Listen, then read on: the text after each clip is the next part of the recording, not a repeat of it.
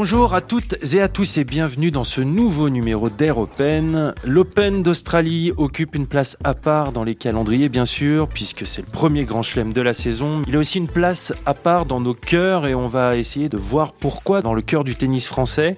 Il a une place qui a évolué au fil du temps et pour aborder tout ça, j'ai l'immense privilège d'être accompagné par deux journalistes de la rubrique tennis du journal L'équipe, en la personne de Julien Reboulet et Franck Ramella. Bonjour messieurs. Oui, bonjour. Bonjour. C'est une édition qui est spéciale car c'est là-bas que le tennis reprend et Quentin Moinet est sur place pour nous faire vivre cette reprise dans les pages du journal L'équipe, mais aussi avec nous aujourd'hui. Salut Quentin, comment ça se passe la vie sans masque?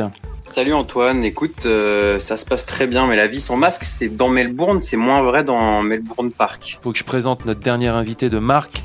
C'est un grand chelem spécial pour nous les Français, car c'est là-bas qu'ont eu lieu les deux dernières finales du grand chelem chez les hommes avec Joe Wilfried Songa en 2008 et Arnaud Clément en 2001, il y a 20 ans. Nous avons l'immense privilège de le recevoir aujourd'hui pour Air Open. Comment ça va Arnaud Clément? Salut messieurs, ben, ravi d'être avec vous et tout va bien. Un casting de choix donc pour ce premier Air Open de 2021. Un peu de silence, les joueurs sont prêts. Donc la reprise qui fait du bien, et là on va aller voir Quentin, une reprise qui se déroule en public, les tribunes se remplissent, ça doit faire du bien Quentin, non? Alors ça se remplit pour l'instant, c'est euh, c'est lent, hein. ça se remplit très doucement pour l'instant. Je t'avoue que je suis assez euh, surpris, un peu déçu par euh, l'absence d'ambiance depuis dimanche. La reprise a été dimanche, il y deux tournois féminins dimanche. Euh, depuis lundi, il y a des tournois masculins et depuis aujourd'hui, enfin depuis mardi, euh, la TP Cup. Et c'est très vide en fait, euh, étonnamment. Alors, Tennis Australia avait annoncé un remplissage possible de 25 à 30% de capacité. Et il y a beaucoup moins de monde que ça. Alors, ils expliquent qu'ils ont fait très peu de promotion autour de cette semaine, parce qu'avec tout ce qui s'est passé, ils n'ont pas eu le temps de s'en occuper. à côté de ça, les vacances scolaires sont terminées. Et euh, le temps est étonnamment mauvais et froid. Et là, aujourd'hui, il faisait à peine 15 degrés. Euh, et je trouve les tribunes très vides. Là, ce matin, euh, Novak Djokovic a, est entré quand même numéro un mondial, tenant du titre avec euh, de l'Open d'Australie et de la TP Cup avec la Serbie. Il est entré devant peut-être 500 spectateurs à la Rod Lever Arena. Ah oui, effectivement. Mais d'habitude, toi, Arnaud, qui en a joué, j'imagine, beaucoup des Australian Open, c'est quoi l'atmosphère qui y règne? C'est une, atmosphère qui est très particulière là-bas. Il y, a plein de, nations et de, groupes de supporters qui sont représentés aux couleurs de, leur pays. On sait qu'il y a, voilà, l'Open d'Australie, en, Australie, il y a beaucoup de, nationalités qui sont représentées. Et puis il y a, ces regroupements. Alors on a toujours euh, beaucoup d'excitation dans les euh, sur les premiers tours, hein, notamment avec les groupes de supporters, les Grecs, avec euh, avec les Italiens, avec euh, les, Français un peu moins représentés quand, même, mais les, pays de l'Est euh, de, l'Europe aussi qui sont très fortement représentés avec la Serbie, la Croatie. Donc c'est c'est très sympa. C'est une ambiance vraiment dans les allées en général hein, qui est vraiment complètement différente des trois autres grands chelems. Euh, vous, euh, Julien et Franck, vous en avez couvert beaucoup des Open d'Australie pour, euh, pour le journal. Qu'est-ce que vous aimiez retrouver là-bas? Alors déjà pour enchaîner sur ce que vient de dire Arnaud, c'est vrai qu'il y a énormément de vie dans les coulisses de l'Open d'Australie. Il parlait de ces colonies-là et c'est vrai que notamment j'ai un souvenir particulier d'un match de Paul-Henri Mathieu contre Amer Delic qui est un Américain d'origine bosnienne. Il y a un peu plus de dix ans, ils s'affrontent au deuxième tour et il y avait effectivement d'un côté des supporters bosniens et puis il y a des supporters serbes qui se sont invités. Et euh, là, tout d'un coup, on a quitté un peu le, monde du sport pour revenir euh, dans les affres de, de la guerre des Balkans. Et c'était très tendu pendant un moment. Euh, avec même des supporters qui avaient euh, fait mine de quitter les gradins pour aller se battre de l'autre côté, avec la sécurité qui avait été appelée en renfort. Alors ça, c'est un des côtés négatifs de ce genre de, vie. Je me rappelle de Paul-Henri Mathieu qui, euh, avant le début du cinquième set, tombe sur des bouteilles de vodka en, en faisant une pause toilette. Enfin voilà, il y avait quelque chose d'assez incroyable. Alors ça, c'est peut-être l'exemple extrême négatif de ce genre d'ambiance, mais c'est vrai que des cohortes de Suédois aussi, on en avait beaucoup à une certaine époque avec les, les, les casques de Viking. ça, ça c'est quelque chose de, de, de, très vrai à l'Open d'Australie et de beaucoup plus marquant que dans les trois autres tournois du Grand Chelem. Et toi, Franck? Oh bah Les Grecs, les Grecs chypriotes, parce que même les, finalement les petits joueurs, entre guillemets, venant de petits pays, alors Marcos Bagdatis qui est allé jusqu'en finale à l'époque, Bien sûr. Et j'ai un souvenir, donc euh, je ne sais pas comment ce, ce, ce, danseur, ce chanteur un peu vieux, était assis à côté de moi à la tribune de presse pour voir la finale et qui, à chaque point de Marcos Bagatis, et il y a beaucoup de points dans une finale, sautait sur son siège en mettant les bras, vous savez, en, comme vous pouvez l'imaginer, c'était juste hallucinant. Donc tout le monde a son supporter, tout le monde a son ambiance, et c'est ça, effectivement, c'est un des, des atouts de l'Open d'Australie. Bon, Quentin, quand même, ok, les tribunes ne sont pas encore pleines, mais ça doit faire du bien. Le tennis respire enfin, non, là-bas? Oui, oui, non, mais euh, tout, tout n'est pas négatif du tout. C'est juste euh, une petite surprise pour, pour euh, ce, début, mais je, je, pense que ça va se lancer vraiment avec, avec Open d'Australie d'ici quelques jours. oui, après, effectivement, sur place, je pense que c'est surtout pour les joueurs que c'est une respiration, en fait. ils ont tous vécu une quarantaine difficiles, certains plus que d'autres, effectivement, notamment les 72 joueurs euh, concernés par la quarantaine stricte. Et, là, ils vivent un peu une parenthèse enchantée. Euh, pendant trois ou quatre semaines, euh, les femmes ont une semaine de plus de tournois après l'Open d'Australie, pendant lesquels ils vont vivre presque normalement, sans masque, sauf peut-être dans, certaines salles d'interview. Ils vont, ils peuvent jouer. Ils ont, ils ont plus, ils ont plus de tests. Ils ont plus aussi cette, cette espèce d'épée de Damoclès des, justement des tests et de, la crainte d'être positif et d'être à nouveau enfermé et privé de tout Arnaud, pour l'avoir aussi un petit peu vécu, j'ai l'impression que l'Open d'Australie pour les joueurs en général, euh, bah, ça marque bien sûr la reprise de la saison, mais il y a une, il y a une joie. Euh, les joueuses et les joueurs sont heureux de se retrouver, non?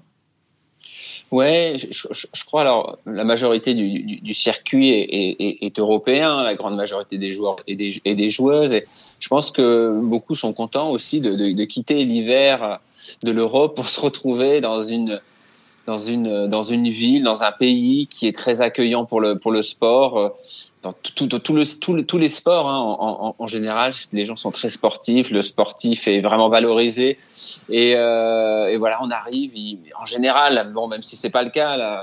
J'en suis désolé pour toi aussi, Quentin, mais en général, il, il, il, fait beau, voilà, et puis euh, on reprend, on prend des petites, des petites couleurs assez, assez rapidement, et on sait que le, bah, le soleil c'est aussi bon pour le moral. Donc c'est vrai que voilà, c'est un ensemble de choses qui font que bah, on est on est content d'aller là-bas. Les installations sont bien le peuple est accueillant la ville elle est sympa. Donc voilà il y a beaucoup de choses qui font que les gens les joueurs sont contents de, de commencer leur saison en Australie. Franck Ramella a demandé la parole.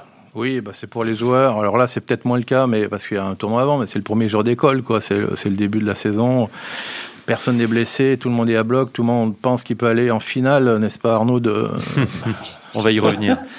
du tournoi, donc tout le monde a plein d'ambition, c'est la belle vie. Et vous savez qui a employé le premier le, le terme de Happy Slam, euh, le, le, joyeux grand chelem? Et ça, on va tous être d'accord, c'est le grand maître Federer. Apparemment, c'est lui, historiquement, qui est le premier à prononcer ce, ce mot lors d'une interview, le Happy Slam. Donc, comme il a, comme il a toujours raison, eh ben, ça doit être pour ça aussi.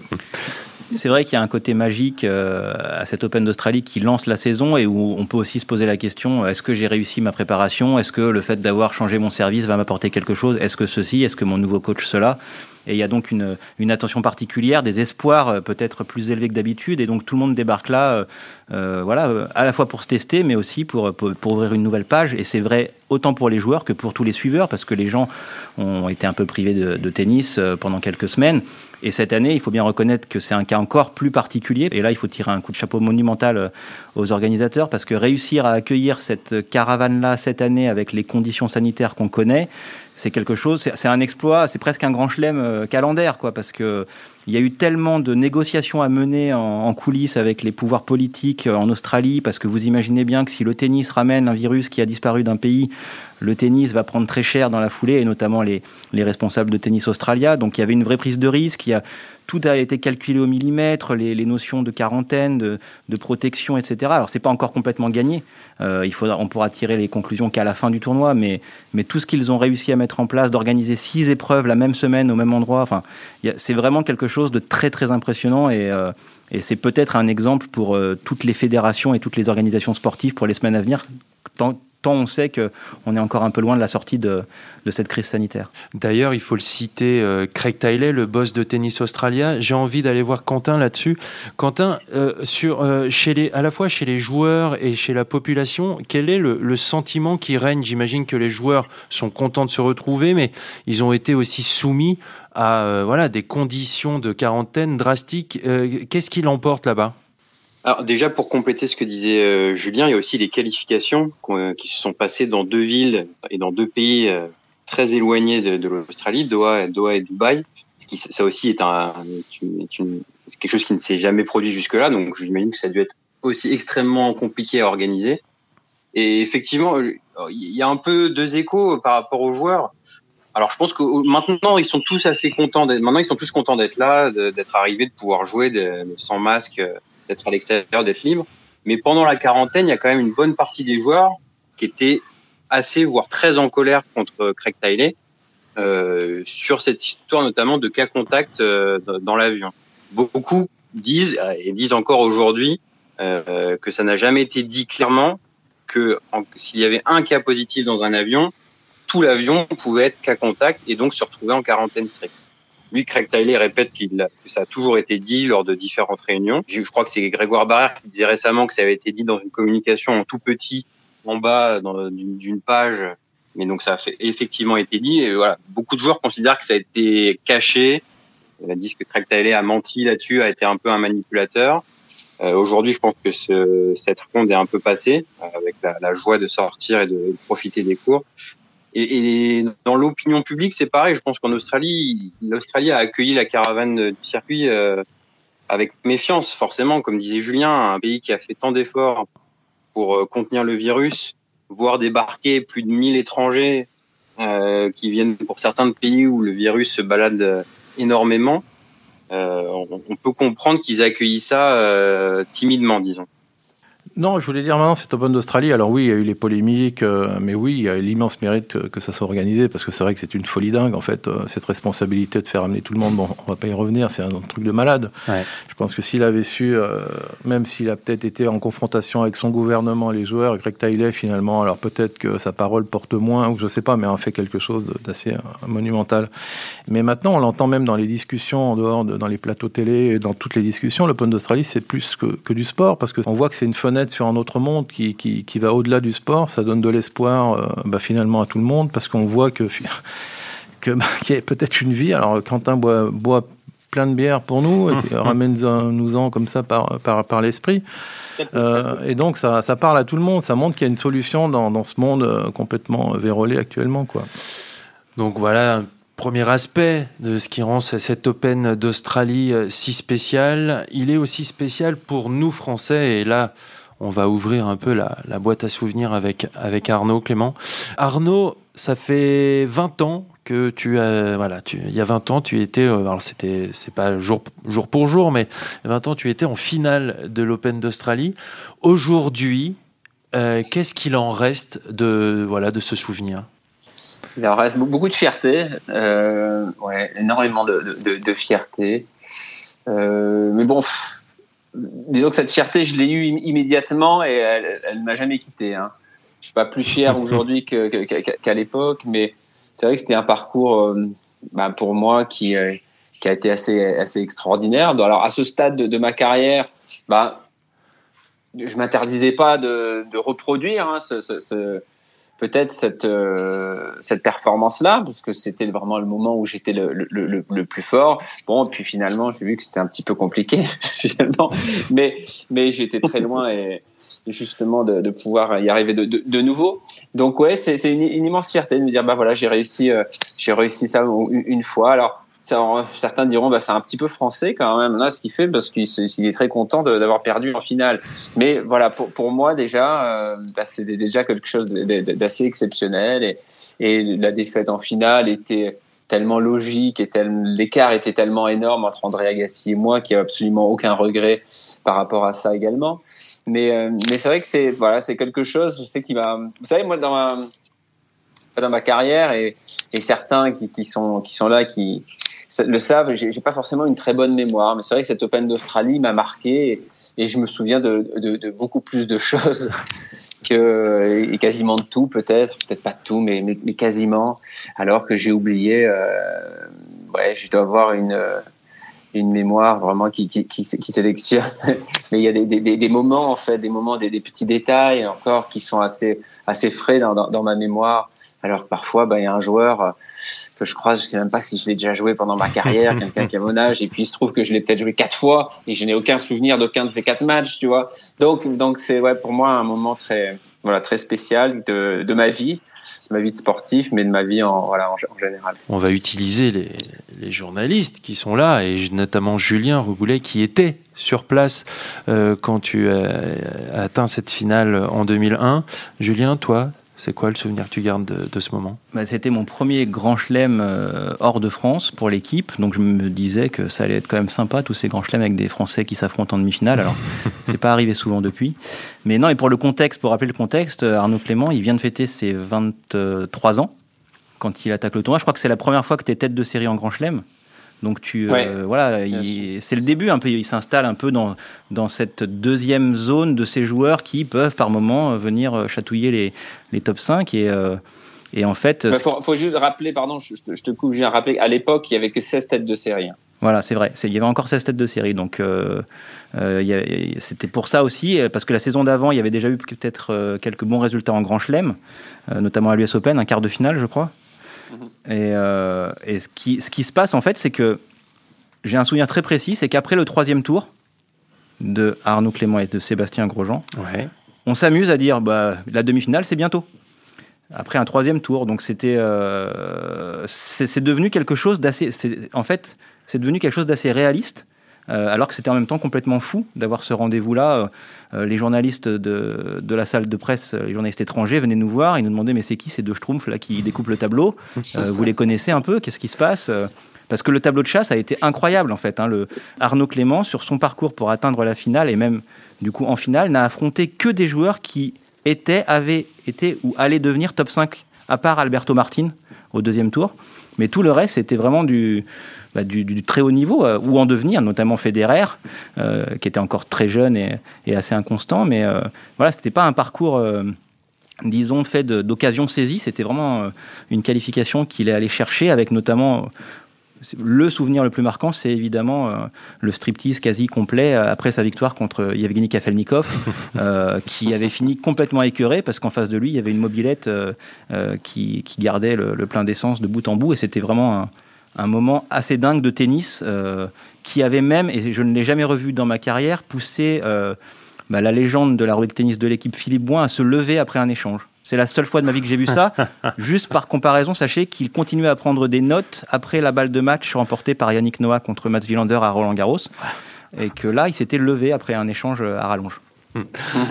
Toi, Arnaud, de ton, parcours, euh, bien sûr, on a, beaucoup parlé. Et moi, je me souviens, j'étais au Pôle France à Poitiers et, on, se levait euh, pour, euh, pour regarder les matchs et, regarder avec le, dé- le décalage horaire. Ça a été comment d'aborder cette demi-finale contre Sébastien Grosjean? Ouais, ça a été, très particulier, bien sûr. déjà parce que c'est une demi-finale de, de, de Grand Chelem et que ça soit contre Seb, avec ce qu'on avait vécu pendant ces, dix jours euh, depuis le début de, de, de, de, de l'Open d'Australie, c'était spécial. On s'entraînait tout le temps ensemble, on s'échauffait ensemble avant nos, nos matchs quasiment tout le temps quand les horaires le permettaient. On mangeait ensemble, donc euh, puis c'est vrai qu'on a avancé tranquillement dans le, tableau avec un beau parcours de chaque côté. On, on, réussit chacun vraiment une, une performance. euh, notre plus belle performance sans doute en quart de finale. Donc, donc euh, lui, c'était un match extraordinaire contre Carlos Moya, moi contre Kafelnikov. Et puis là, on se retrouve en demi, quoi. C'est puis euh, alors j'ai euh, ça s'est peut-être pas vu sur le début de match, mais moi j'arrive en général assez bien. J'ai toujours réussi à faire assez bien. J'aime bien, je parle au présent, c'est c'est mauvais signe. Mais j'ai toujours réussi pendant ma carrière à, à faire abstraction un petit peu de, de l'adversaire en, en général et de réussir à trouver en tout cas dans, dans de l'agressivité en moi. En- voilà, même si j'avais un, un copain ou un ami en face.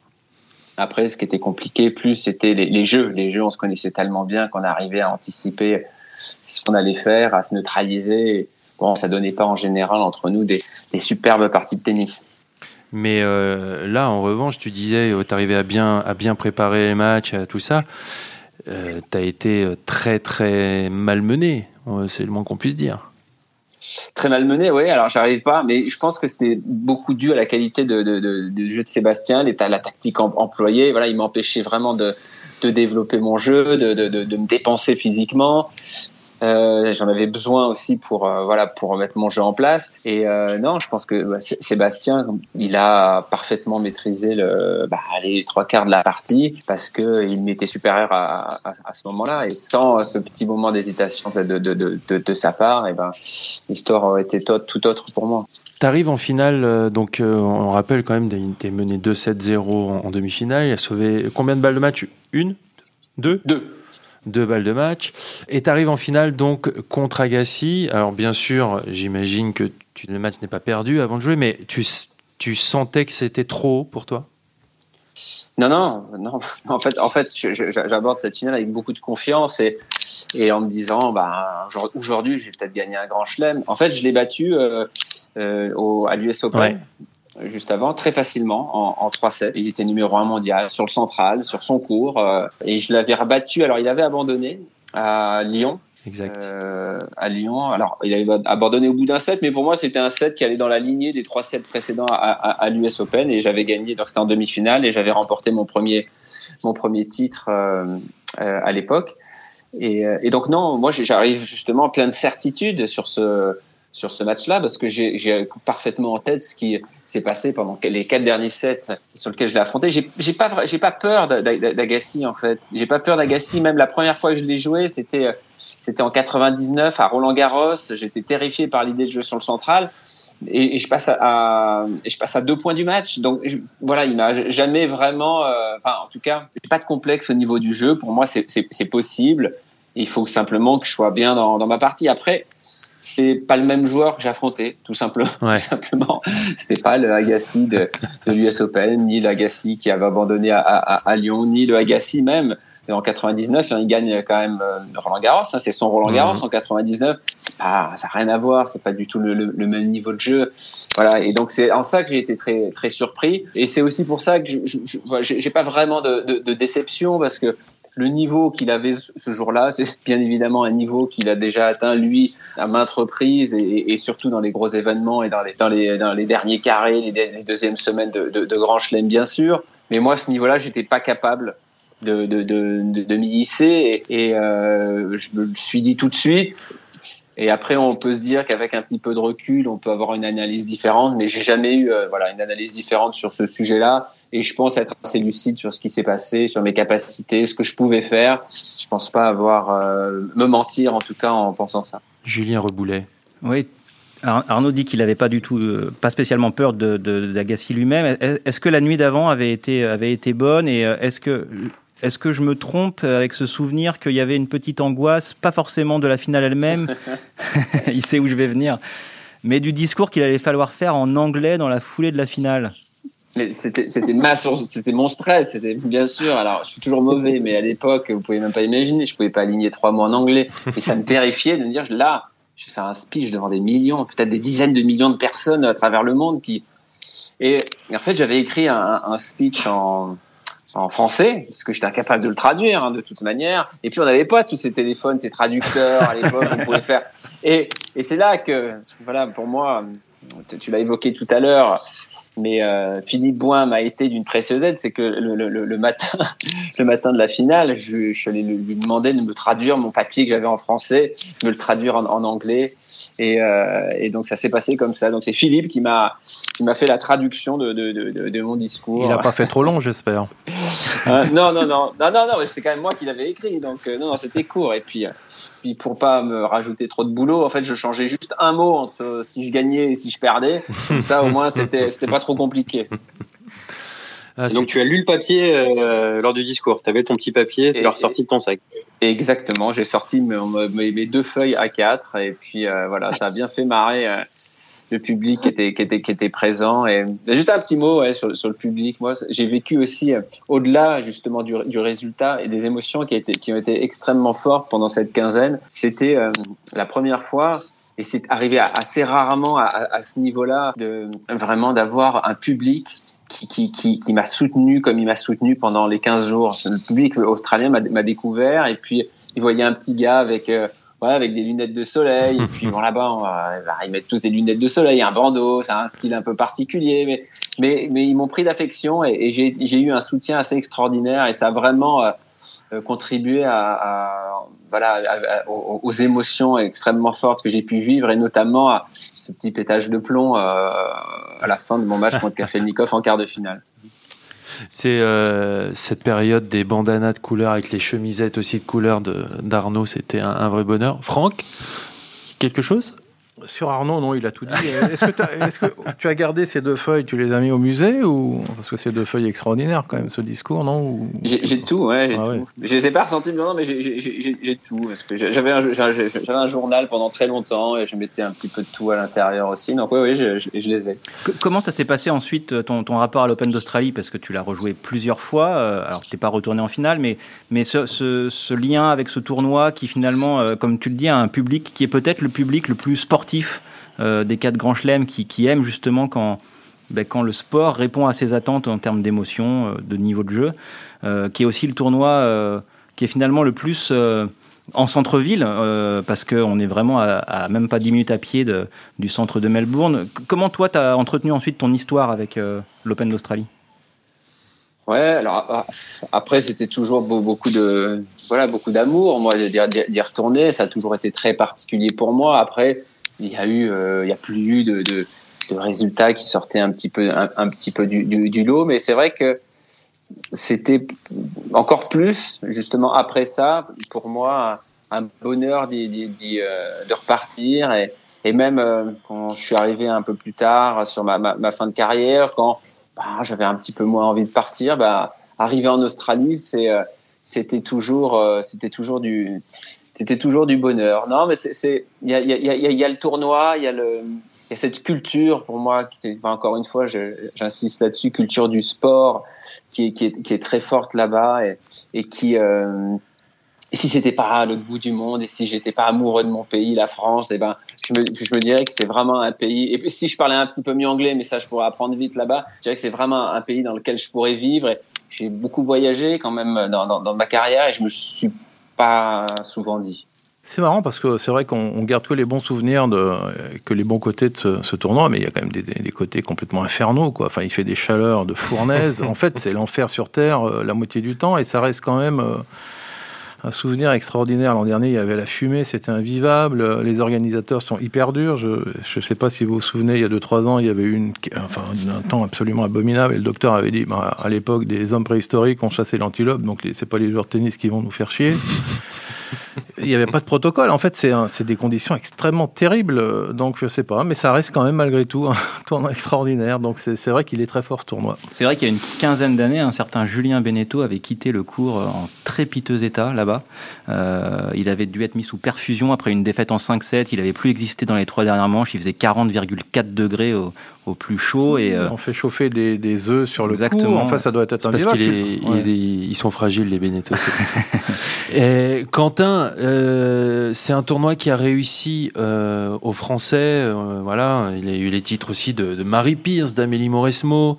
J'ai rappelé donc ces, ces deux finales. Est-ce que c'est pas lié aussi Et on parlait de cette culture, mais est-ce que on, on, se rapproche pas d'eux aussi? C'est des bons vivants, j'ai l'impression, les Australiens. Quentin, toi qui es sur place, est-ce que on, tu retrouves un peu euh, cette vie bah, qui nous manque ici euh, en France?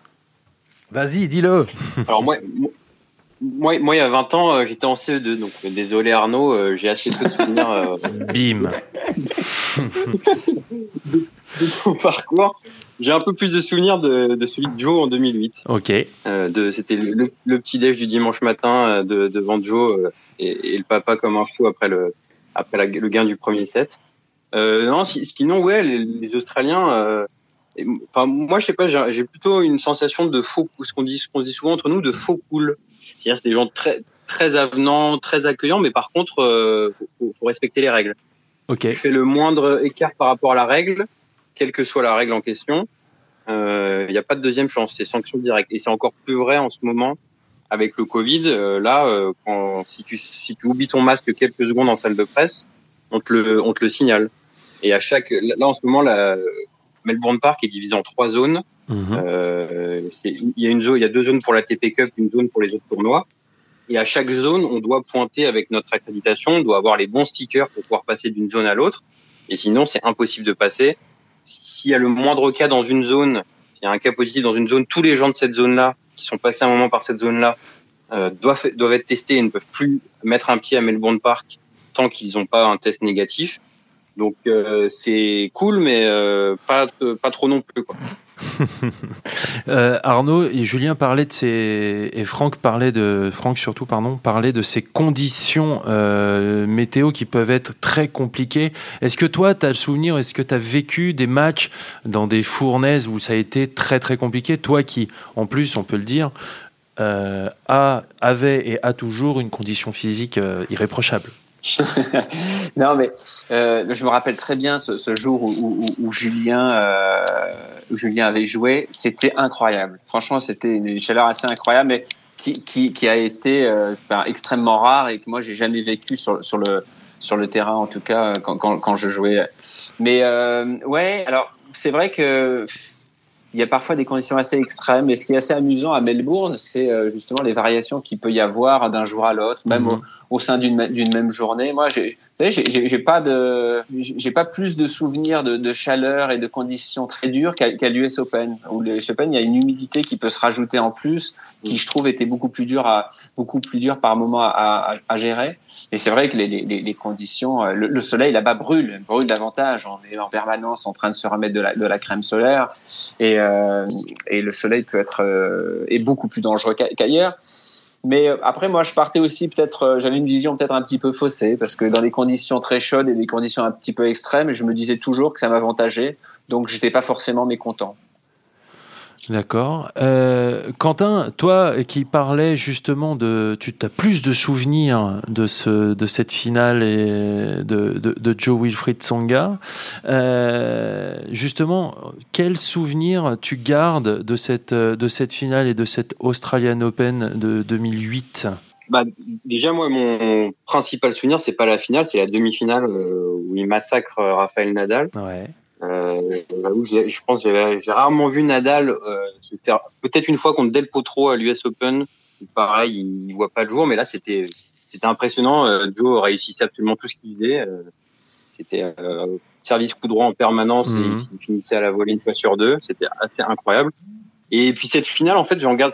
C'est moins un souvenir de la finale elle-même que après coup de se dire que c'est peut-être vraiment le la fois où on a été le plus proche d'avoir un un vainqueur masculin grand chelem depuis euh, depuis Yannick Noah ou parce que je crois qu'il a je crois qu'il il a des il a des balles pour de, pour breaker dans le troisième ou quatrième set je sais plus Dans enfin le il y a un quatrième. moment il est vraiment ouais pour revenir à deux sets partout Exactement. enfin, il est, il est vraiment pas loin quoi c'est c'est un, c'est un très bon Novak Djokovic mais c'est pas encore le grand Novak Djokovic et on se dit que derrière peut-être que ça aurait changé des choses sur ces toutes ces demi-finales à Wimbledon enfin voilà on on va pas refaire l'histoire mais je sais pas, j'ai l'impression que peut-être que ce, ce, ce jour-là, euh, son destin aurait pu euh, basculer du, bon côté entre le grand joueur et l'immense champion. D'accord avec ce constat, euh, messieurs, Julien, Franck?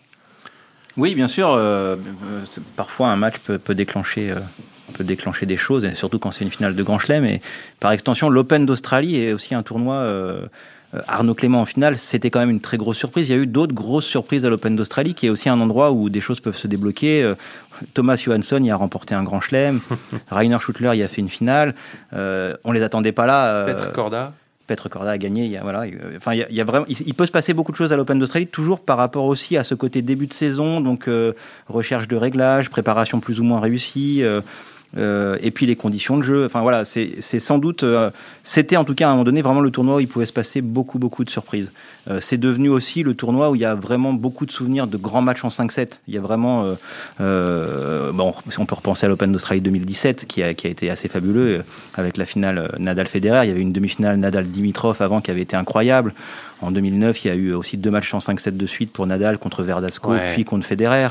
Euh, il y a eu cette incroyable finale de 2012 entre Djokovic et Nadal Nadal où ils peuvent plus rester debout pendant le. Il y a souvent Nadal discours. dans ce que tu dis. C'est vrai qu'il y a souvent Nadal. euh, Il y a eu Donald Verdasco qui est peut-être le match le- Ouais, Ouais. le plus euh, incroyable de cette. euh, une baston sans égal en 2009. Mm. Euh, et, et toujours aussi avec ce côté. En fait, en fait c'est- le stade et le public sont faits pour accueillir des, des moments de cette intensité. Il y a un, il y a un respect des, des temps de silence. Il y, a, un enflammage qui est toujours à propos par rapport à ce qui se passe dans le match. Et puis la Rod Laver Arena, elle est, elle est vraiment. Elle est vraiment faite pour accueillir en nocturne ces moments-là. On se sent, on se sent protégé euh, un petit peu avec, souvent les, mouettes qui viennent, euh, qui viennent hurler au- au-dessus du stade. Enfin, c'est vraiment des moments particuliers avec des nocturnes souvent incroyables. Donc Arnaud, Clément en a vécu, mais il y en a eu énormément. Et, oui, pour, revenir au début, c'est sans doute un tournoi qui a été déclic pour beaucoup, beaucoup de, joueurs et de joueuses. On va demander à Arnaud comment on se sent sur la Rod Lever Arena, Arnaud? Ouais, bien. Mais en fait, ouais, c'est vrai que c'est un- non, mais c'est un, un cours qui est pas qui est pas impressionnant en fait quand, quand on est quand on est dessus. Quand je trouve les, les, les, centraux en Grand Chelem les plus impressionnants sont euh, euh, Roland Garros et euh, bon, je, le, le, le nouveau, je, je peux pas vous dire, mais Roland et, et l'US Open sans doute. Euh, après, les Wimbledon c'est différent, c'est l'histoire, mais vraiment, voilà, on, on, on se sent euh, on se sent pas petit, voilà. Peut-être que c'était en France, Roland Garros, je me sentais petit, peut-être parce que je suis petit. Mais bon, l'US Open, c'est immense. Mais, mais c'est vrai que c'est un- un, un- cours, je, je, je rejoins tout à fait euh, euh, Ju- Julien, on se sent bien en fait. On se sent bien quand on est spectateur, on se sent, ouais, on est, on est entouré, on est, euh, ouais, on se sent, voilà, on, on se sent protégé. Et, euh, et puis l'environnement joue beaucoup. Hein, c'est l'am- l'ambiance aussi. Extrêmement euh, extrêmement fair play euh, quel que soit l'adversaire qu'on qu'on affronte même si c'est un joueur local même s'il peut y avoir des ambiances électriques hein, aussi bien sûr en, Ouais. en, en, en Australie en général voilà il y a toujours euh, ce côté fair play aussi du public australien Bon, je crois qu'on a fait le tour de ce qui rend cette Open d'Australie si spéciale. Euh, on va saluer Quentin Moinet là-bas. Bonne continuation. À très bientôt. Merci. Merci Antoine, à bientôt. Merci Arnaud Clément de nous avoir euh, voilà, fait vivre un peu tes souvenirs, c'était un vrai bonheur. Et puis euh, je vais remercier euh, Julien Reboulet et Franck Ramella. On se retrouve le mois prochain pour un prochain, donc un nouveau numéro d'Air Open. À très bientôt, salut